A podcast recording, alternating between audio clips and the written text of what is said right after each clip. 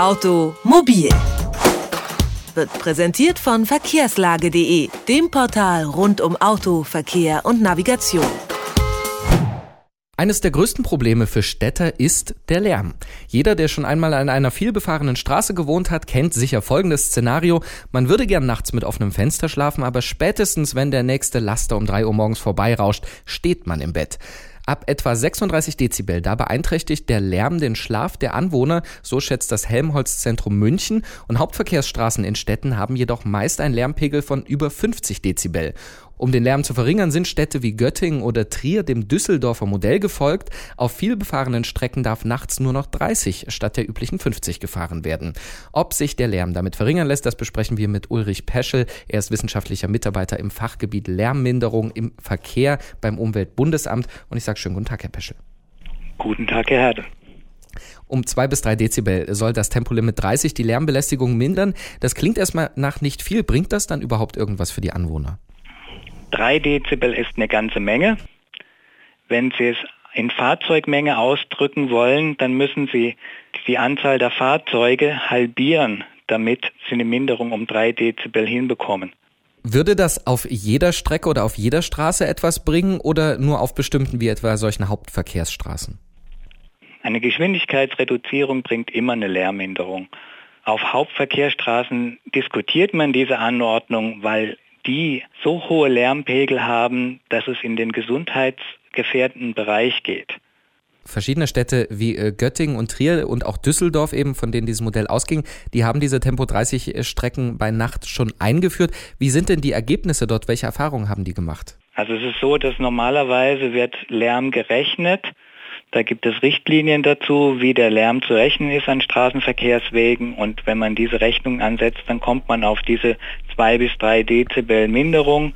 Wenn man von Tempo 50 auf Tempo 30 geht, das hängt ab etwas vom Anteil des LK, Lkw-Anteils. Diese Tempo 30 Strecken, die sind ja sicherlich auch nicht das Allheilmittel gegen die Lärmbelästigung in Innenstädten. Was muss noch passieren, damit eben der Lärm auch für die Anwohner wesentlich reduziert wird?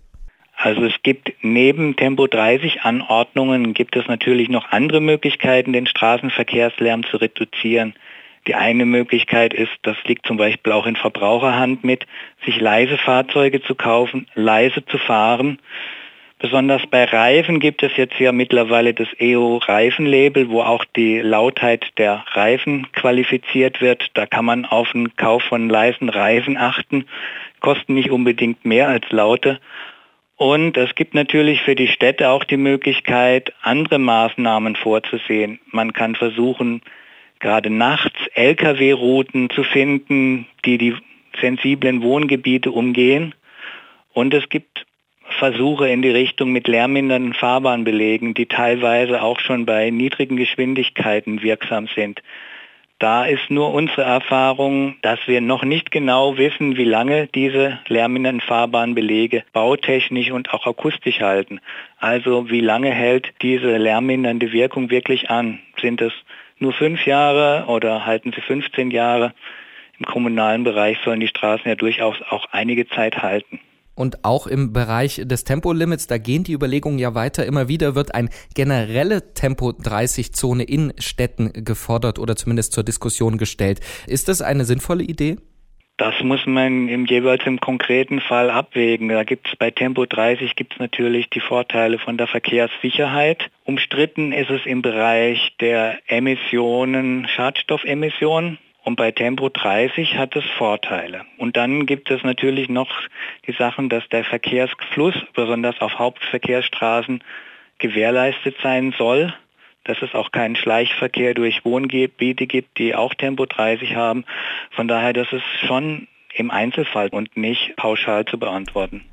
Aber glauben Sie, dass so eine Regelung im Autofahrerland Deutschland überhaupt politisch durchsetzbar ist? Auch die Tempo-30-Zonen waren am Anfang sehr umstritten, sind mittlerweile haben die meisten großen Städte weite Wohngebiete mit Tempo 30 ausgewiesen.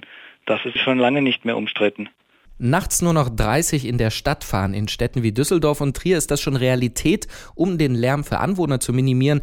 Und was das bringt, darüber haben wir mit Ulrich Peschel vom Umweltbundesamt gesprochen. Ich sage vielen Dank für das Gespräch, Herr Peschel. Besten Dank, Herr Herde. Automobil. Jede Woche. Präsentiert von verkehrslage.de.